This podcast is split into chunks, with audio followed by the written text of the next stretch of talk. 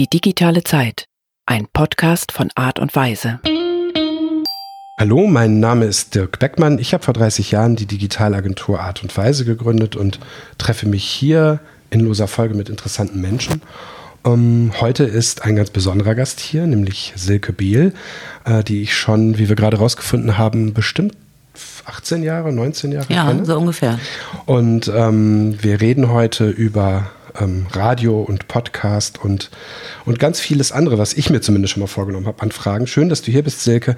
Aber bevor du dich vorstellst, habe ich mal eine Frage, nämlich, wie ist so deine Energie? So, wie geht's dir gerade? Bist du so voller Tatendrang oder bist du ein bisschen müde? Heute ist Montagmorgen. Geht's dir gut? Bist du Mir geht es gut. Ich bin ein bisschen müde, weil wir hatten am Wochenende ein großes Ereignis bei uns im Garten, ein kleines Musikfest, äh, das wir jetzt in Corona-Zeiten veranstaltet haben. Da haben wir Leute von der Philharmonie eingeladen und zwei Sänger aus dem Opernchor Bremen. Und das war eine ziemlich lange Veranstaltung dann.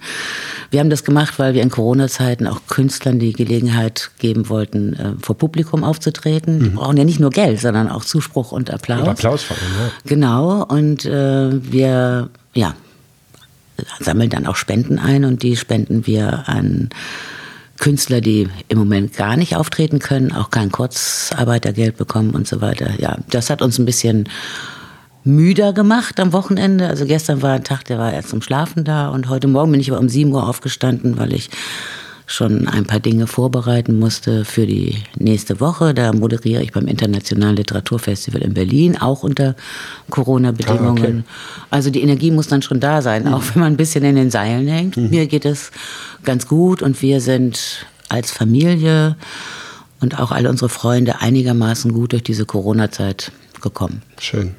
Ja, ich bin auch voller Energie. Eben war ich ganz kurz ein bisschen ähm, ich wusste nicht genau, ob du dann, ob du kommst oder nicht, also, weil ich habe dann geguckt, ich hatte gar keine Bestätigungs-E-Mail von dir gekriegt und da habe ich gedacht, okay, vielleicht habe ich das falsch gemacht. Ich habe mich so gefreut auf das Gespräch. Ja. Umso froher bin ich, dass du jetzt hier bist. Mhm.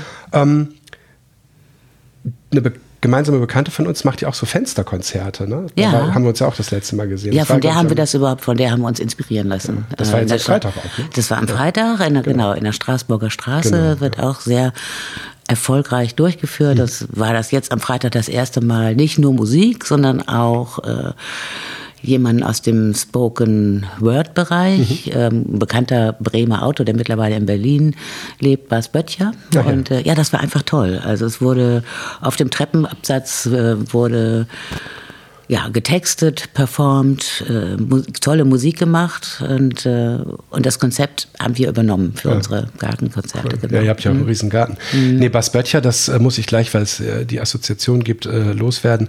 Den habe ich gesehen, als du oder wir, aber ihr habt das organisiert an der Schule unserer Kinder vor vielen, vielen Jahren. Ähm, mhm. so Literaturschaffende äh, vor die Interessierten gebracht. Ja. Und dann hat er wirklich äh, sein, sein damals so Poetry Slam mäßig. Genau, er hat die Aula äh, gerockt. Der ne? hat die Aula gerockt und das hat mhm. mich total beeindruckt. Ich habe danach ja. mehrere Sachen von ihm mhm. wahrgenommen, gelesen oder gesehen, auch YouTube-Sachen oder so. Ja, das, das haben wir von Anfang an ja gemacht. Das mhm. haben wir von Anfang an gemacht, dass wir mit dem Festival Poetry on the Road, das mhm. ich mitgegründet habe, da sind ja beteiligt die Hochschule Bremen und Radio Bremen. Mhm.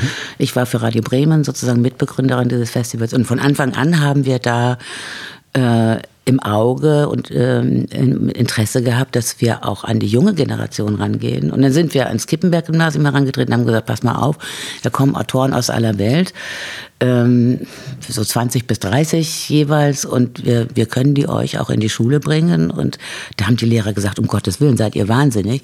Äh, 500 Schüler in der Aula und dann Gedichte hören, das funktioniert nie im Leben. Mhm. Und es ist ein richtiges Erfolgskonzept ja. geworden. Die Schüler haben sich immer darum gerissen, einen Platz in der Aula zu bekommen. Mhm. Und das lag unter anderem eben auch an jungen Autoren wie Bas Böttcher, ja. die so ein bisschen das Klischee von dem Altbackenen und Verstaubten der Lyrik mhm. beiseite gewischt haben und die Schüler wirklich begeistert mhm. haben. Ja, das waren, die haben gejohlt, richtig. Ja. Genau mhm. ja.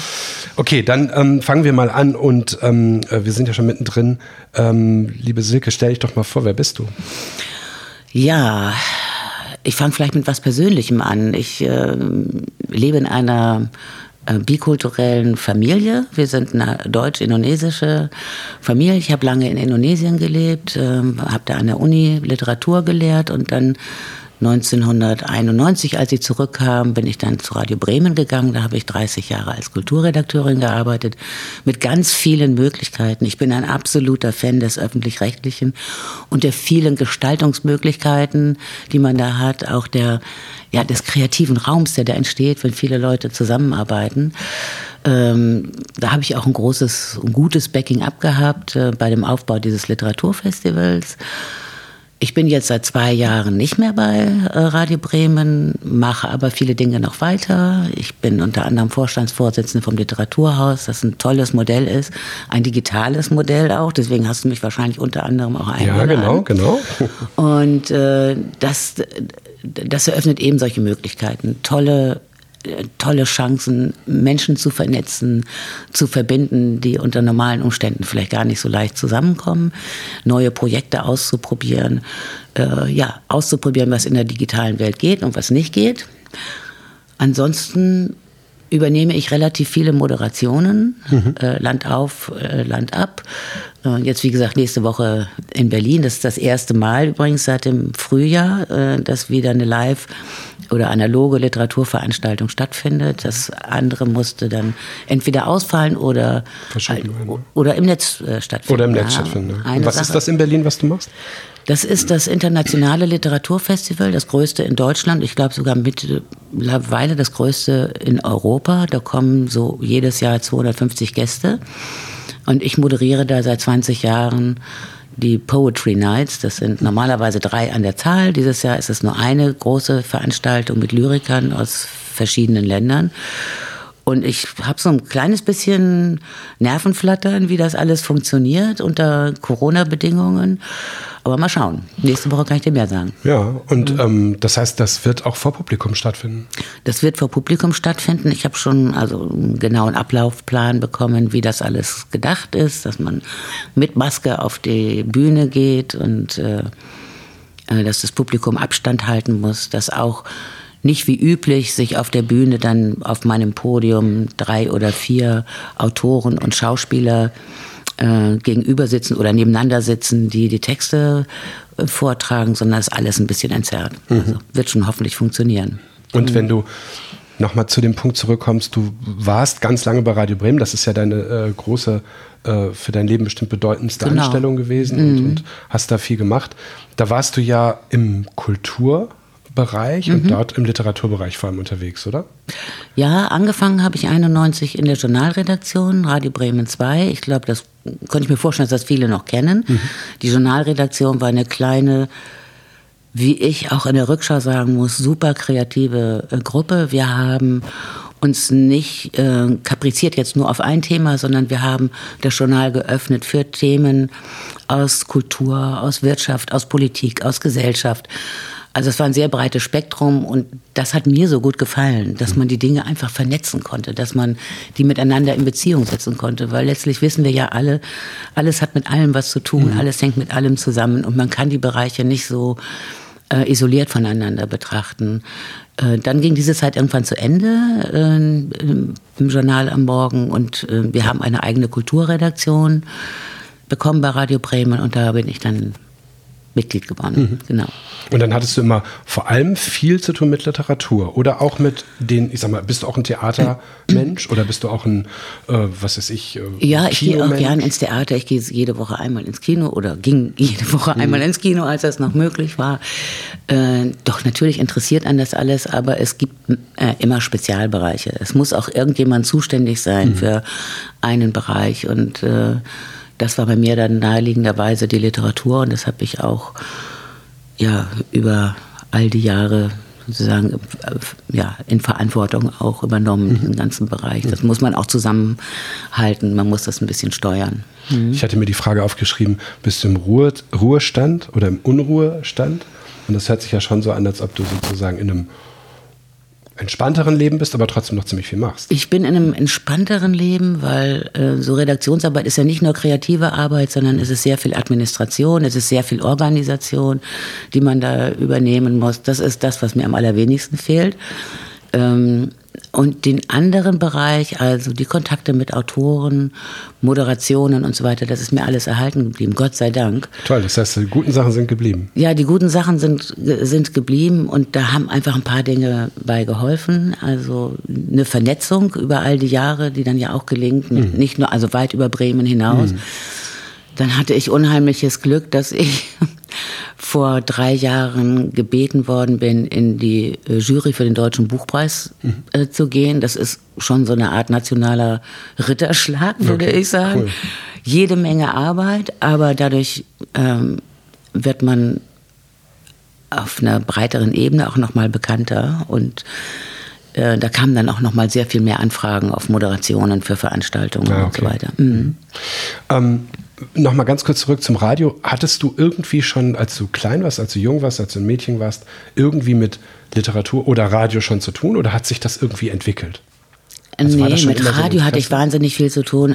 Also im, im Grunde furchtbar. Ich habe äh, als Kind, da muss ich unter zehn gewesen sein oder zehn, als die Nürnberger Prozesse begannen. Wir hatten im Kinderzimmer ein kleines Radio, weißt du noch, mit so einem grünen Leuchtauge und mit Drehknöpfen. Ah, ja, okay, okay. Und wir mussten immer um sieben ins Bett, aber ich habe mir dann dieses Radio ins äh, Bett geholt und habe mir abends dann, wenn Gott. ich nicht schlafen konnte, diese ganzen Prozesse angehört. Gott. Das war, ja, also das ist meine erste Radioerinnerung. In der Tat wirklich. Eigentlich gar nicht gut, ne? Wirklich schlimm. Und meine, ja, meine Eltern wussten es nicht. Also mhm. das, die haben gedacht, wir schlafen. Und Radio spielte, ja, Radio spielte eine große Rolle. Auch über Musik. Mhm. Und ich fand, Radio dann auch im Erwachsenenalter eigentlich immer wichtiger, besonders also die öffentlich-rechtlichen Programme, mhm. wo man fand ich schon immer, mal sagen, relativ gute Hintergrundinformationen auch bekommen hat. Mhm. Ja, ich meine, das ist ja auch ein, ein, eine große Diskussion und wenn wir zum, kurz mal schon mal so einen Ausflug machen zum Digitalen, ähm, es gibt ja so eine Renaissance von Audio durch diese Podcasts und die ja in aller Munde sind. Also jetzt nicht nur, ja. dass wir jetzt auch einen kleinen Podcast haben, sondern es ist ja wirklich eine große, ähm, eigentlich eine zweite Welle. Podcast kommt ja von iPod und Apple hatte halt irgendwann diesen iPod erfunden und dann konnte man darauf nicht nur die Audiodateien runterladen, die man sich gekauft hat, sondern eben auch diese, diese Audiodateien, die man selber gesprochen hat. Aber es war eigentlich keine große, große Sache. Das war ja schon Anfang der Nullerjahre, dass das losging. Und jetzt erst noch viele, viele Jahre später ist das so eine riesige Welle geworden. Und was ich halt spannend finde, ist, dass das Radio logischerweise eine, ein Vorläufer davon ist. Ähm, das ist ja eine Reduktion. Im Digitalen ist ja immer alles möglich. Man sieht das Video, man sieht noch 3D-Effekte und dies und das. Und wir beide sitzen jetzt hier voreinander und am Ende kommt da nur Audio raus. Und diese Verknappung der Möglichkeiten aus Sicht von digital ist natürlich toll. Und das andere, was daran so toll ist, ist, dass man einfach die ganze Zeit so was Individuelles machen kann. Also man kann sich jetzt diesen Podcast anhören oder eben nicht während man bei, ähm, also sich das so auswählt, ne? dass es sozusagen so viele, so viele Unterschiede gibt. Und hast du da so, eine, so, ein, so ein Gefühl für? Also hörst du Podcasts? Ist das für dich irgendwie so eine logische Fortführung oder ist das ganz Bebe? Ist das also, ist überhaupt nicht Bebe, ja. aber es hat für mich auch ganz viel äh, sozusagen mit meiner eigentlichen Profession zu tun mhm. als, als äh, Radiomensch. Mhm. Ähm, was immer bedauernswert war, dass wir so schöne Sendungen hatten, aber du musstest das praktisch immer zeitgleich hören. Du konntest nicht dann hören, wenn du gerade, was weiß ich, auf dem Spaziergang warst genau. oder dir das die, die, Kopfhörer ins, ins äh, Ohr stecken, wenn du am Kochen bist oder mhm. wenn du Freizeit hast. Mhm. Man war immer darauf angewiesen, das äh, sozusagen dann äh, zu dem Zeitpunkt zu hören, als es lief. Und das finde ich ist eine große Chance. Übrigens machen die öffentlich-rechtlichen ja auch super gute Podcasts. Podcasts und so. Und ich finde das, ich empfinde das auch gar nicht als Konkurrenz. Mhm. Ich glaube, das Feld ist da sehr viel weiter geworden, sehr viel breiter aufgestellt. Es spielt ein großes Engagement eine Rolle. Das finde ich auch toll, mhm. dass Leute sich die Mühe machen, so wie du jetzt zum mhm. Beispiel einen Podcast aufzunehmen, das, was ich von dir gehört habe, was ja mit deiner Profession auch was zu tun hat, aber was mir nochmal so eine ganz andere Tür öffnet in ein Leben, das mir gar nicht so vertraut ist. Und äh, das finde ich spannend. Das mhm. macht mich neugierig und ähm, ja, ich sehe das durchaus positiv. Und ich weiß auch, ähm, von meiner Tochter und von ihren Freunden, dass die ständig Podcasts hören. Und zwar wirklich hochklassige Podcasts von, was weiß ich, New Yorker oder New York Times. Mhm. Die sind ja weltweit unterwegs mhm. und kriegen viel, viel mehr mit von ja. der Welt als wir damals. Ja, nee, das finde ich auch. Und ich finde auch gerade nochmal, äh, ne, ich breche auch immer eine Lanze für das öffentlich-rechtliche System, weil ich glaube halt, dass diese, diese Qualität, die auch zum Beispiel in dem Podcast steckt, ähm, nur dadurch zu schaffen ist, dass man eben ähm, quasi nicht nur nach äh, Werbegeldern bezahlt werden muss und nach Einschaltquoten, sondern einfach erstmal nach Qualität gehen kann. Und das sehen mhm. wir ja in anderen Fällen, wo es eben nur so viel refinanziert wird und wir haben ja viel mit Werbung zu tun, ähm, äh, muss das ja nicht unbedingt Qualität sein, nur weil irgendwie viele klicken. Also mhm. Insofern, ähm, für mich ist, ist das äh, natürlich ganz neu. Ich mache das ja erst hier irgendwie die 15. Sendung oder so, aber ich ähm, finde, das macht sehr viel Spaß und mehr Spaß noch als die ganzen Videoformate, die wir zum Teil auch für die Kunden machen. Ja, für, für genau. Selbst. Aber ich finde das witzig, dass du eben gesagt hast, äh, äh, für dich ist es eine Art von Verknappung. Mhm. Äh, ich würde eher sagen, das ist eine Konzentration, mhm. weil man hat nicht die Ablenkung durchs Bild und mhm. durch Shishi hier und Shishi mhm. da. Äh, es ist eine Konzentration auf das Wort, mhm. auch auf das Gespräch. Mhm. Das hat eine andere Qualität, das hat eine andere Dimension, auch dass du dir zum Beispiel die Zeit nimmst dafür. Also der letzte Podcast von dir, den ich gehört habe, war knapp eine Stunde. Mhm. Das ist schon reichlich mutig. Ich glaube, die meisten so auf dem Markt sind so um die 30 Minuten mhm. lang. Aber es war interessant. Ich bin bis zum Ende dabei geblieben und mhm. fand es äh, und fand es interessant. Das sind natürlich auch Längen, die wir zum Beispiel im öffentlich-rechtlichen gar nicht mehr so bedienen können. Ach so, ihr seid kürzer? Wir in den letzten Jahren sind die Formate immer kürzer, ist immer kürzer geworden. Der Anteil von Musik in dem Programm ist erhöht worden. Das ist nicht unumstritten. Manche mögen das, andere mögen das äh, nicht so gerne. Mhm. Aber dass es jetzt Möglichkeiten gibt, bei den öffentlich-rechtlichen im Podcast oder auch hier, mhm. ähm, das, äh, das ist schon schön. Und dass sie so gut angenommen werden, macht mich ehrlich gesagt auch ein bisschen optimistisch, weil es immer heißt, die Menschen haben gar keine Konzentration mehr länger als drei Minuten irgendwo zuzuhören. Ich glaube, das stimmt nicht. Mhm. Ich glaube auch, denn ähm, ich glaube, dieses Inszenierte, was du so bei diesen Multimedia-Formaten, sag ich jetzt mal, mit Filmen noch und dann noch mit Effekten und so hast, das ist etwas, was einen, glaube ich, oder was manche dann eben auch abhält, dran zu bleiben, weil du willst ja das Echte finden. Und im Moment kann man dann halt uns beiden beim Gespräch zuhören und wir sind in den, in, durch die Kopfhörer, die man meistens ja nutzt dafür oder viele, ist man auch noch im Kopf. Das ja. ist ja auch nochmal eine Qualität. Ja, das, ne? das ist nochmal was anderes. Man hört auf einmal dieses Gespräch in seinem Kopf, äh, wie, du, wie du sagst, beim Kochen oder beim Autofahren oder was auch immer. Und da, da hat sich, hat, ist relativ viel so zusammengekommen, dass das funktioniert. Aber ich muss noch ähm, eine Frage zum Radio stellen. Wir sind ja hier in Bremen und Radio Bremen hat sich ja auch immer wieder verändert in den 30 Jahren. Jetzt hast du dem letzten Relaunch gerade noch so zugewunken mhm.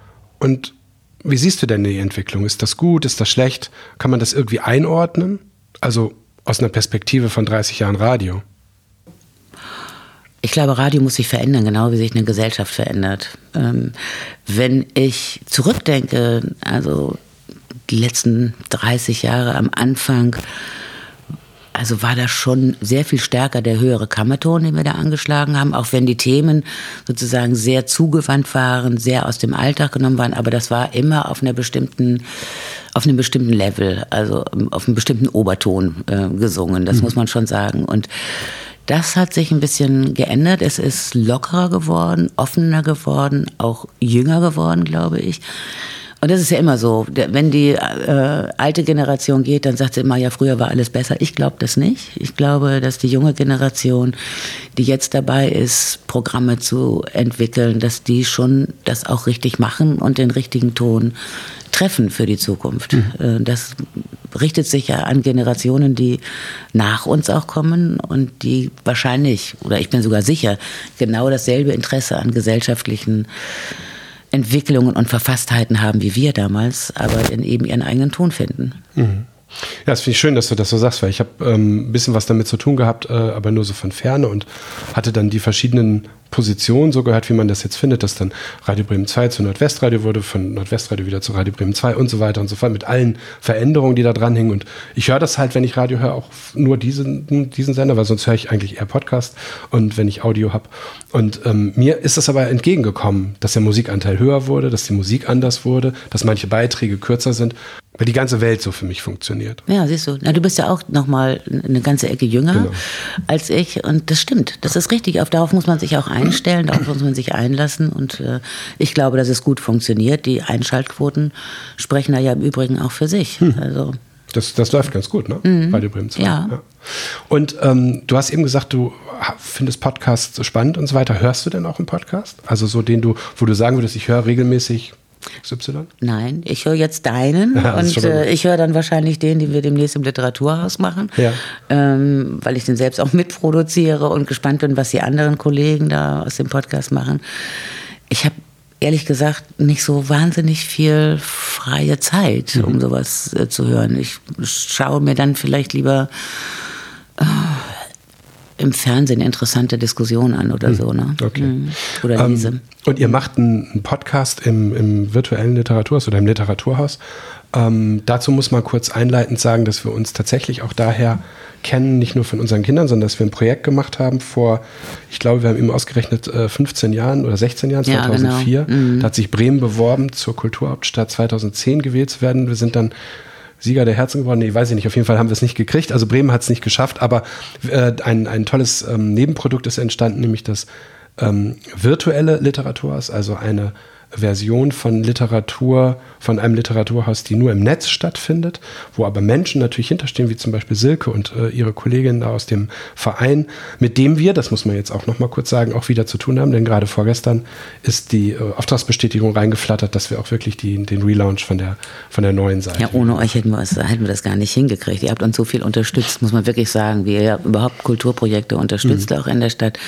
Ähm, ohne euch wäre das gar nicht gegangen und wäre nicht so toll geworden. Ich bin auch gespannt ähm, auf den Moment, wo der Relaunch dann wirklich stattfindet mhm. und wie die Seite dann aussieht. Ne? Ja, mhm. ja, wir sind auch, wir haben, äh, man, man, also ich würde, würde auf jeden Fall sagen können, dass die Leute bei uns immer große Lust auf diese Projekte haben, natürlich. Wir haben ja auch die Theaterseite gemacht, Theater Bremen.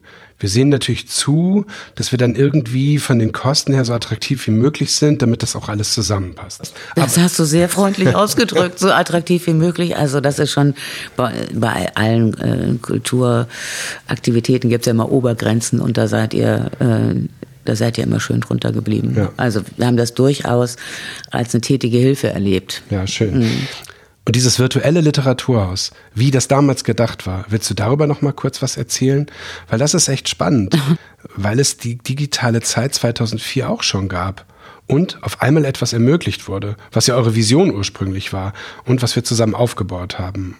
Und es hat bis heute Bestand. Also das ist eine echt eine Erfolgsgeschichte. Es ist schon eine Erfolgsgeschichte, aber es ist irgendwie auch anders verlaufen, als wir uns das gedacht haben. Mal abgesehen davon, dass viele in dieser Stadt glaubten, sie sind wohl komplett bekloppt, dass sie jetzt sowas anfangen. Literatur im Netz, also wo wir noch nicht mal sozusagen ein, ein, virtu ein, ein richtiges, ein analoges Literaturhaus haben hier in Bremen. Das konnte sich 2004 wirklich noch niemand vorstellen was wir uns auch vorgestellt haben, dass wir so etwas wie Literatur generieren können tatsächlich, dass wir neue Formen entwickeln können mit Unterstützung von äh, Leuten, die da vielleicht schon ein bisschen mehr drüber äh, nachgedacht haben. Deswegen haben wir so einen Preis eingerichtet. Netzresidenz gibt es auch bis heute, wo uns dann jedes Jahr Vorschläge erreichen, wie man sowas hinkriegen kann. Und ich muss wirklich sagen, so die ersten Male waren wir auch, also manchmal so ein bisschen auf dem Holzweg. Und wir haben gedacht, man kriegt da etwas hin in diesem eigenen digitalen Raum, ähm, was für sich Bestand hat. Und wir haben aber im Laufe der Jahre immer mehr gemerkt, dass es etwas ist, was sich ergänzen muss. Also das analoge Leben und die Arbeit mhm. ähm, in der digitalen Welt. Das kann sich wunderbar ergänzen, aber äh, ganz alleine funktioniert es im digitalen Raum halt nicht. Ich kann vielleicht mal Beispiele dafür nennen. Wir haben ähm, vielleicht zwei. Eines, was sofort einleuchten wird, Literatur muss ja immer übersetzt werden, wenn sie in einer fremden Sprache stattfindet, um sie überhaupt hier lesbar und verfügbar zu machen. Und äh, Autoren und Übersetzer zusammenzubringen, ist meistens auch eine kostspielige Angelegenheit, weil da müssen große Distanzen überbrückt werden, man muss Unterkünfte bezahlen und so weiter. Ähm, die digitale Welt macht es aber möglich, dass zwei Leute, die an ganz unterschiedlichen Ecken in der Welt sitzen, miteinander in Kontakt treten und vielleicht ist auch noch ein dritter oder vierter mit dabei, der seine Kommentare dazu abgibt. Und die arbeiten gemeinsam an der Übersetzung. Es kann, funktioniert ganz schnell über Nachfragen und so weiter. Also da konnten wir für Übersetzungsprojekte ganz toll unsere Seite, unsere Seite nutzen. Ein Beispiel aus dem vergangenen Jahr kann ich vielleicht noch äh, anfügen. Im November haben wir unter der Reihe What's Poetry, also was ist Poesie, was ist Dichtung, ein Festival äh, auf Bali in Indonesien äh, organisiert. Ja, ja, das hört sich jetzt immer ganz äh, toll an, als ob wir uns dann schönen Urlaub irgendwie geleistet haben. Aber wir hatten eine Vorstellung davon, was wir wollen. Bali ist die Insel mit dem meisten oder dem höchsten Plastikaufkommen. Also das ist unfassbar, wie die Strände da im Januar, Februar aussehen. Weil die, die Meere das Plastik dahin spülen. Weil die Meere mhm. das, das Plastik dahin spülen, weil auch auf der Insel selbst gar nicht richtig Müll entsorgt wird und so weiter. Jedenfalls wollten wir darauf aufmerksam machen und haben aus aller Welt äh, nicht nur Schriftsteller, sondern auch äh, bildende Künstler, Musiker, Wissenschaftler eingeladen, äh, nach Bali zu kommen, mit uns da ein Festival vorzubereiten. Also erstmal genreübergreifend und dann auch sehr international aufgestellt, von Amerika über Lateinamerika bis Australien, Europa waren viele Künstler dabei. So, und sowas muss man vorbereiten. Äh, das haben wir auch auf Videokonferenzen und digital äh, vorbereitet. Denn uns ist aufgefallen, normalerweise, wenn so Festivals stattfinden, dann kommen Leute, stellen sich äh, eine Viertelstunde auf die Bühne, dann steigen sie da wieder runter und gehen in ihr Hotel. Bestenfalls trinkt man abends mit den Schriftstellerkollegen aus anderen Ländern auch noch was und dann fahren alle wieder nach Hause. Aber wir wollten was Gemeinsames mhm. entwerfen mhm. und haben gesagt, wir, wir stellen das ganze Festival unter das Thema Meer. Mhm also Vermüllung der Meere und so mhm. weiter, Klimawandel und haben schon im Vorfeld sozusagen Ideen gesammelt und ausgetauscht darüber, äh, wie wir, äh, wie wir das umsetzen können auf Bali. Und da habt ihr das Digitale genutzt? Da haben wir das Digitale mhm. genutzt und das ist einfach, das ist so ein unschätzbarer Vorteil. Man, man ist praktisch schon miteinander vertraut, bevor man sich mhm. überhaupt begegnet und weiß auch oder ahnt, wie man an einem Faden dann ziehen kann oder an mhm. einem Strang ziehen mhm. kann, um wirklich ein gemeinsames Projekt auf die Bühne zu bringen. Ne? Das ist interessant, so rum. Ne? Andersrum ist es ja so, wenn man Leute schon kennt, funktioniert Homeoffice und Videoconferencing super, weil man die schon kennt. Wenn man die dann noch nicht kennt, ja. muss man sie erstmal so ein bisschen reinkriegen. Aber klar, ihr lernt euch dann auf, auf irgendwelchen Wegen kennen und äh, wenn ihr dann, und dann wart ihr auch zusammen auf Bali und habt Wir waren zusammen auf Bali und es wurden ganz tolle, es wurde ein, ein wirklich ein riesen Bühnen, Entschuldigung, ein, ein riesen Bühnenprogramm gemeinsam erarbeitet mit äh, Tänzern, Musikern, Schriftstellern und, und Leuten, die was performt haben. Äh, und mit traditionellen Künstlern natürlich auch von Bali. Mhm. Also die, die waren ja so mit das Rückgrat der ganzen Geschichte. Das hat, äh, das hat unheimlich gut funktioniert, denn wir wissen einfach so wenig voneinander. Mhm. Ich finde sowieso, also meine äh, mein Riesenanliegen in meinem ganzen Berufsleben und all dem, was ich dann vielleicht noch ehrenamtlich tue, ist wirklich immer Verbindungen herstellen. Mhm. Und diese Verbindung herzustellen zwischen einem balinesischen Künstler, der gar keine Ahnung davon hat, dass es hier in Bremen den gelben Sack gibt. Und äh, wie der gelbe Sack entsorgt wird, das halten die alles für komplett bescheuert, wissen aber auf der anderen Seite gar nicht, dass der Inhalt vom gelben, vom gelben Sack auch bei ihnen an die Strände gespült, gespült wird. wird ja. so. Also, dass man Bewusstsein dafür schafft, dass wir doch alle miteinander zusammenhängen mhm. und dass es nicht egal ist, ob wir in Bremen was in den gelben Sack tun oder ob auf Bali äh, irgendjemand eine Plastikwasserflasche, was üblich ist, aus dem Autofenster schmeißt. Ja, ne? ja. Aber nochmal ganz kurz zurück zum virtuellen Literaturhaus. Das war ein Projekt, das ihr angefangen habt mit der Vision, wenn ich das richtig verstehe, dass es sozusagen auch neue Literaturformen, ich sag mal so ungefähr, so wie man 2004 vielleicht dachte, so interaktiv ja. irgendwas gab. Das hat nicht so geklappt, aber was geklappt hat, ist, ihr habt eine, eine Website und ein und eigentlich auch einen Verein und eine Institution geschaffen, die Literaturschaffende in Bremen verbindet, vernetzt und auch mit, genau. der Außenwelt vernetzt. Ne? Das ist ja. aber auch heute noch so. Das ist auch heute noch so. Und wir, wir haben natürlich immer noch äh, auch Projekte, die was ganz Neues ausprobieren. Also wir achten da, wir hatten jetzt gerade vergangene Woche die Jury-Sitzung äh, für die neue Netzresidenz. Und das hat eine Autorin und, und Künstlerin hat den Preis gewonnen. Ich weiß gar nicht, ob ich das jetzt schon sagen darf. Und da müsste ich jetzt unsere Geschäftsführerin Heike nochmal fragen, ob das schon veröffentlicht ist. Jedenfalls bekommt den, den Preis ähm, äh, Berit Glanz. Und die arbeitet an der Schnittstelle von praktisch bildender Kunst, äh, Literatur und Medienkunst. Also äh, das, ich, ich weiß noch gar nicht, wie das funktioniert. Uns hat das nur richtig geflasht, was sie da für Vorstellungen hatte. Es gibt so Programme, so Paint-Programme, die kann man äh, sozusagen neuronal oder im, im Netz umwandeln in Fotografien. Mhm. Nicht umgekehrt. Mhm. Also du würdest ja normalerweise sagen, du nimmst ein Gemälde oder eine Fotografie und wandelst das dann um mit einem Paint-Programm. Ne? Mhm. bei ihr geht das Andersrum, funktioniert es andersrum. Mhm. Du hast irgendwie, wollen wir sagen, du willst Berge, Bäume und einen Fluss. So, dann machst du das mit dem Paint-Programm und der, das Programm generiert ein Foto, ein, ein Foto davon mhm. oder ja.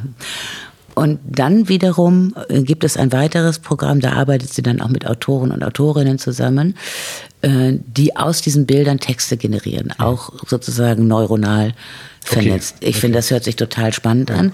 Wir wissen nicht, was dabei rauskommt. Das ist immer das Spannende an der, an der Geschichte, dass man nicht weiß, was funktioniert und was nicht, was funktioniert und was nicht funktioniert. Aber das ist natürlich auch der Reiz an der Sache. Mhm. Und so haben wir im Laufe der Jahre, glaube ich, unsere Kompetenz da ganz schön erweitert. Ich muss das aber noch mal zum Literaturhaus nachfragen.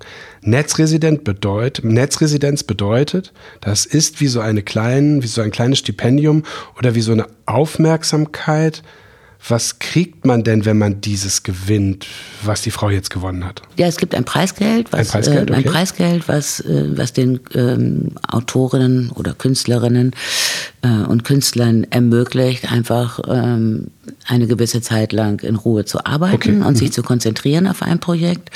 Und dann ist es meistens verbunden mit einem Aufenthalt äh, auf Sylt in Rantum bei der ähm, Syltquelle. Das ist eine, eine, Stiftung von Indra Wusso, mit der wir schon auch von Anbeginn an zusammengearbeitet mhm. haben, die auf Sylt eine Stiftung hat und äh, in Johannesburg in Südafrika ah, ja, okay. lebt und mit uns sehr viele Projekte gemeinsam macht. Stimmt, da erinnere ich mich dran. Ja. Genau. Ja, ja, genau. Mhm. Okay, das heißt, es ist sozusagen, ähm, man, man, kriegt, wenn man das, äh, die, in dieser Netzresidenz wohnt, in Anführungsstrichen virtuell wohnt, dann äh, bekommt man vor allem Preisgeld und auch einen Ort, wo man was machen kann und sicherlich dann über eure Kanäle auch ein bisschen Aufmerksamkeit für das, was dabei rauskommt. Oder gibt es so eine Verpflichtung, dass das, also heutzutage würde man ja sagen, ähm, also wir jetzt in unserer Welt würden sagen, na gut, der soll dann halt oder die soll dann halt, ich sag mal, mehr oder weniger so täglich so den Fortschritt bloggen ja, und, na klar. Und, und auf Social na, Media teilen. Das muss nicht unbedingt sein, okay. aber ist, pardon, muss nicht unbedingt sein, ist aber durchaus erwünscht. Also mhm. jetzt die Berit Lanz, die wird, glaube ich, jede Woche etwas einstellen. Okay. Und wir würden uns natürlich auch wünschen, das muss man jetzt sehen, wie sich das äh, im Konkreten gestalten lässt. Wir würden uns natürlich auch wünschen, dass sie äh, vielleicht mit den Usern, die dann auf unserer Seite sind, in Kontakt geht mhm. oder vielleicht ihnen auch rät oder äh, sie ermuntert, selber mal sowas auszuprobieren. Ne? Mhm. Ja, das ist gut. Äh, ja, genau, das ist äh, voll digitale Zeit. Es ist eine Plattform, die vernetzt äh, Leute. Es ist gar nicht so technisch, wie es sich anhört mit Plattform. Das ist ja letztendlich eine Website. Ähm, und ja, ich bin gespannt. Wir haben auf jeden Fall, wie man in den anderen Folgen dieses Podcasts ja auch hören kann, ein Content, ein inhaltlastiges Konzept mit euren Leuten da schon besprochen für dieses Projekt. Mhm. Und wir sind schon ganz gespannt, wie das und wann das losgeht, wie wir das alles zusammenkriegen, weil das zentrale Element von uns ist natürlich, die Inhalte nach vorne zu stellen. Wir haben das ja beim Theater gemacht und ähm, die, die Seite musste aus Kostengründen so bleiben, wie sie ist. Wir mussten also mit wenig Mitteln viel erreichen und kurz vor Corona wurde das fertig. Und ähm, wenn du die Seite gesehen hast, die ist voll mit Inhalten. Du, du ja, wirst, das ist einfach toll. Das ist so mhm. und die, die sind, natürlich ist das Entscheidende nicht, dass wir ähm, diese, diese Rahmenbedingungen geschafft haben, sondern das Entscheidende ist eigentlich, dass sie das so gefüllt haben. Und jetzt kam Corona und natürlich war das der Knaller, dass die diese Content-Welt hatten und jetzt ja. auf einmal wirklich die Videos, die die gemacht haben. Das ist ein ganz anderes Theater digital jetzt geworden, als es vorher war. Ganz zugänglich. Die Schauspielerinnen und Schauspieler sind sichtbar. Und ich habe ja erst vor anderthalb Jahren oder so, oder vor zwei Jahren so richtig Theater für mich entdeckt so, äh, so richtig, so dass ich jetzt auch jede Premiere gebucht habe und alles. Ja, das ist ähm, doch toll, und bin oder? total glücklich, ja. dass ich das ja. entdeckt habe. Und genau, umso froher bin ich. Und umso froher bin ich, dass wir das jetzt auch für euch machen können. Natürlich dann auf die Weise, die für euch gut ist. Ja. Ähm, mich würde noch interessieren, was du an dieser, oder ich fange anders an. Kannst du dich erinnern, wann du mit digitalen Dingen in Berührung kamst? Was war das Erste, was dir einfällt dazu? Das allererste, also vielleicht ist das erste und das zweite interessant. Das ja. allererste war, äh, mein Mann, habe ich ja schon eben erzählt, ist äh, Indonesier, ist, äh, kommt aus, einer, aus einem großen Schauspielerensemble, aus einem sehr berühmten Theater in Indonesien und der war anfangs, als wir dann schon in Deutschland wohnten, oft monatelang weg, äh, um die Spielzeit da abzuspielen in Jakarta. Und dann rief mich, weiß ich noch genau, das war dann irgendwie Anfang der 90er Jahre, rief mich ähm, ein Freund und Kollege vom NDR an, der ähm, da spezialisiert war auf neue Medien und so weiter und sagte zu mir, du Silke, es gibt jetzt bald was ganz Tolles, das heißt E-Mail. Und äh, das war das, das, das, ich meine, es ist wirklich nicht lange her. Mhm. Vorher war es so kompliziert, mit meinem Mann über die große Distanz Wahnsinn, zwischen klar. Bremen und Jakarta Kontakt zu halten. Telefonieren war wirklich sauteuer. Teuer, Das konnte man sich nicht, äh, nicht äh, jeden Tag leisten. Ne? Mhm. Aber dieses Tolle, was dann kam, E-Mail, das war natürlich fantastisch. Mhm. Also da waren wir viel näher im Kontakt. Mhm. Und das Zweite war, das hat was mit Radio Bremen zu tun. Also als in dieser Zeit im Journal am Morgen, wenn man moderierte, kam, die Sendung begann um sieben, man kam um halb sechs, sechs in die Redaktion oh, so und schloss erstmal den Nachrichtenraum auf. In dem Nachrichtenraum liefen alle Nachrichten auf. Und zwar über einen Fernschreiber. Das heißt, dieser ganze Raum hatte sich über Nacht angefüllt mit so, mit so äh, riesen Rollen, die so wie so ein abgewickeltes Klopapier sich türmten in diesem Raum. Das musste man dann alles rausschleppen, mhm. irgendwie über den Arm aufrollen und in sein Büro schleppen. Und dann musste man in Windeseile äh, all diese Nachrichten über Nacht eingelaufen waren checken. Da gab es noch nicht sowas wie heute. Wir haben alles, heute gibt's Computer, da sind die Nachrichten schon vorsortiert. Also die ganz wichtigen sind rot markiert. Mhm. Und das Graue kann man erstmal vernachlässigen, das kann man sich später angucken. Mhm. Ähm, aber das musste man alles vor der Sendung machen und dann noch gegebenenfalls irgendwie schnell was organisieren, wenn irgendein großes, eine große Geschichte in der Welt passiert war. Ne? Mhm. Also das war. Und da habt ihr dann sozusagen die Fernschreiber relativ früh dann scheinbar gegen etwas ersetzt, was digital war. Also ja klar, diese, ja, dann genau. kamen die Agenturen nachher mit dem, über den Computer, Computer die kamen dann einfach okay, auf den verstehe. Bildschirm. Mhm. Was wirklich eine wahnsinnige Arbeitserleichterung war, mhm. aber muss ich auch sagen, was mich immer so ein bisschen gequält hat. Es war zwar viel Arbeit, diese ganzen Fernschreiben durchzulesen und einfach nur die Headline zu sehen, was ist passiert. Aber es war nicht vorsortiert, es war nicht vormarkiert, was ist wichtig und, was ist nicht wichtig. Das sind ganz andere journalistische Herangehensweise. Das ist aber ein gutes Stichwort, weil das Filtern ist ja sozusagen einerseits Fluch und andererseits Segen von diesem Digitalen. Genau. Wir leben alle in unseren digitalen Filterblasen, wie man sie nennt, oder Filterbubbles. Ähm, und wenn du, wenn du deine Nachrichten heute kuratiert kriegst durch Facebook zum Beispiel, weil du vielleicht nicht als allererstes Zeitung liest, sondern als allererstes Facebook guckst oder mhm. was auch immer, Twitter, dann kriegst du es durch die Algorithmen gefiltert, genau wie deine Nachrichten ja. später durch den Computer gefiltert wurden ja. und irgendein Algorithmus, vielleicht was auch ein Mensch am Anfang, mhm. gesagt hat, das wäre wichtig. Dabei findest ja. du als Journal am Morgenfrau vielleicht was ganz anderes wichtig und äh, musst das dann mühsam suchen. Tust es vielleicht irgendwann nicht mehr, weil du dich daran gewöhnt hast, die Generation jetzt. Also die jungen Leute, die 30- und 25-jährigen Leute, die sind ja gar nicht gewohnt, dass nicht kuratiert wird. Es wird kuratiert für dich alles, was du siehst, ob Google, Facebook, Instagram, alles ist kuratiert. Und dieses Plain ist eigentlich gar nicht mehr da. Das ist interessant. Das, das finde ich ganz furchtbar. Das ist auch furchtbar. Aber andererseits kriegst du es natürlich auch bei der Menge. Andererseits kriegst du bei der Menge gar nicht mehr gehandelt. Das stimmt, aber es nimmt uns in vielen Bereichen einfach auch das Denken ab. Mhm. Also wir wissen nicht mehr, was ist wichtig und was ist unwichtig. Äh, und ich habe das Gefühl, dass jeder mittlerweile in sozusagen in seiner eigenen Bubble lebt, mhm. eben weil es alles durch äh, Algorithmen vorgefiltert ist. Du kriegst ja gar nichts mehr anderes äh, zu hören als das, was dich sozusagen in dieser Bubble wiederum bestätigt. Genau, gerade bei den schlimmen Themen dieser Tage mit, ob das die Corona-Demos sind oder die Trumps Exit, Brexit-Geschichten, ja. das sind ja immer diese sich selbst verstärkenden Bubbles, wo deine ganze Wirklichkeit sich so anfühlt. Ja. So wie eine individuelle Bildzeitung nur für dich die deine komische Idee von der Welt ja, bestärkt. Ist, also ja, aber das ist doch furchtbar. Ist furchtbar ja. Das macht uns auf die Dauer, glaube ich, auch, und das, ich merke das auch, das macht uns diskursunfähig. Mhm.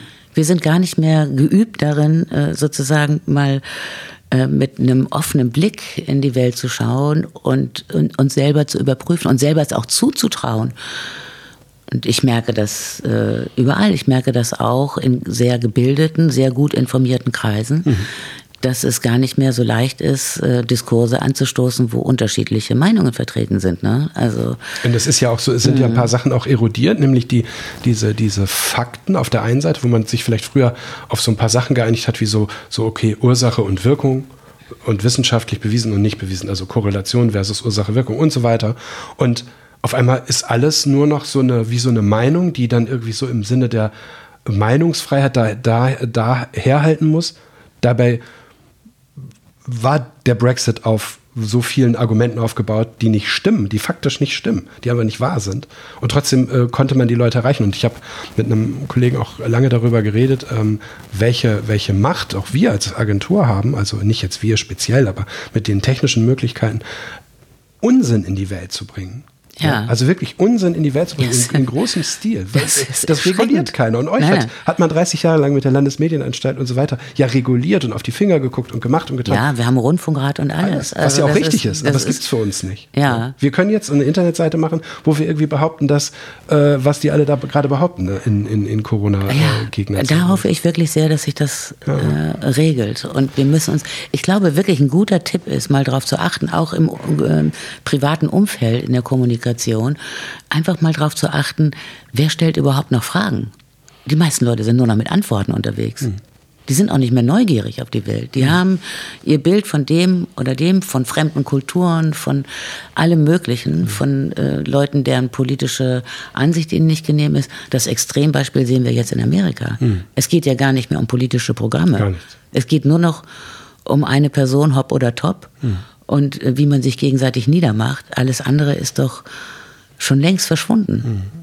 Und, äh, und so weit darf es nicht kommen. Aber ich bin prinzipiell optimistisch. Ich glaube, dass man, dass jedes Medium, was neu erfunden worden ist, das war beim Buchdruck genauso äh, wie jetzt im digitalen Zeitalter, eine gewisse Zeit braucht, bis sich Dinge auspendeln und regulieren. Mhm. Und dann werden sich auch äh, hoffentlich, mal sagen, die sinnvolleren Aspekte durchsetzen und zum Tragen kommen. Wir haben ja das große Glück, finde ich, dass wir in Europa wohnen und die EU, auch wenn sie viel gescholten ist, ja durchaus als eine der wenigen großen Instanzen der Welt äh, äh, tatsächlich nicht müde wird zu regulieren. Also auch wenn dieser politische Prozess der EU sehr, sehr mürbemachend ist und wenn man schon Nachrichten hört, davon wird man ja schon verrückt. Aber mhm. es kommt am Ende was raus. Es kommt was raus, dass äh, Steuern bezahlt werden müssen, dass äh, Datenschutz eingehalten werden muss, dass bestimmte Dinge passieren. Das finde ich super. Auch wenn es uns als Branche manchmal insgesamt vielleicht ein bisschen nervt, weil wir natürlich immer alles irgendwie total schnell und toll wollen. Aber ich finde, das ist genau das, was wir brauchen, dass die, die, diese digitale Welt, die viele Chancen hat und viele, aber auch viele Risiken hat, ein bisschen in, in so einer ähm, in, in, in, gebändigt wird, sagen wir mal. Denn es ja. ist ja absoluter wilder Westen, was wir da gerade erleben. Das muss ja. man ganz klar sagen. Ja. Genau. Ähm, wir haben gar nicht, ohne dass wir die Frage, ohne dass ich die Frage stellen musste, schon über die Vor- und Nachteile so ein bisschen aus deiner Sicht geredet, was, was das Digitale angeht. Du hast 91 dann irgendwie auf einmal oder von mir aus 93 anfangen können, mit deinem Mann E-Mails zu schreiben mhm. und hast äh, den Nachrichtenticker effizienterweise ersetzt, aber auch ein bisschen, bist auch ein bisschen traurig, weil es halt gefiltert wird. Wenn du jetzt nochmal in, ähm, in dich gehst und überlegst, du hast jetzt ja schon recht großen Überblick über so ein, deine berufliche Laufbahn. Wie siehst du die Welt in 5 und 25 Jahren? Was glaubst du, was, was, was, was passiert? Auch gerade weil du optimistisch bist. Ähm ich glaube, wir werden die nächsten fünf Jahre brauchen, um das halbwegs äh, zu regulieren. Äh, ich glaube auch, wir werden das hinbekommen dass wir es äh, regulieren, zumindest hier im europäischen Rahmen. Und ich muss auch sagen, durch meine Vertrautheit mit äh, den jungen Generationen in Asien, äh, die haben genauso großes Interesse daran und die haben genauso ein großes Interesse an einer demokratischen Entwicklung mit großen Rechtssicherheiten. Ich glaube, dass die auch dabei sind. Mhm. Äh, und in 25 Jahren, ich hoffe auf die junge Generation. Ich glaube, die sind ganz anders unterwegs, äh, viel politischer als wir glauben. Die haben auch viel drängendere Fragen zu mhm. lösen mhm. und die werden das schon managen. Und ich glaube, dass die digitale Welt da eine große Rolle spielen wird. Auch im Sinne von Aufklärung. Mhm. Liebe Silke, schön, dass du da warst. Ich äh, glaube, wir hätten noch äh, ein paar Themen vertiefen können. Das können wir nochmal machen, wenn der Relaunch vom virtuellen Literaturhaus fertig ist. Mhm. Vielen Dank, dass du da warst. Ja. Eine schöne Zeit. Seid ihr schnell gegangen. Na, danke dir. Tschüss.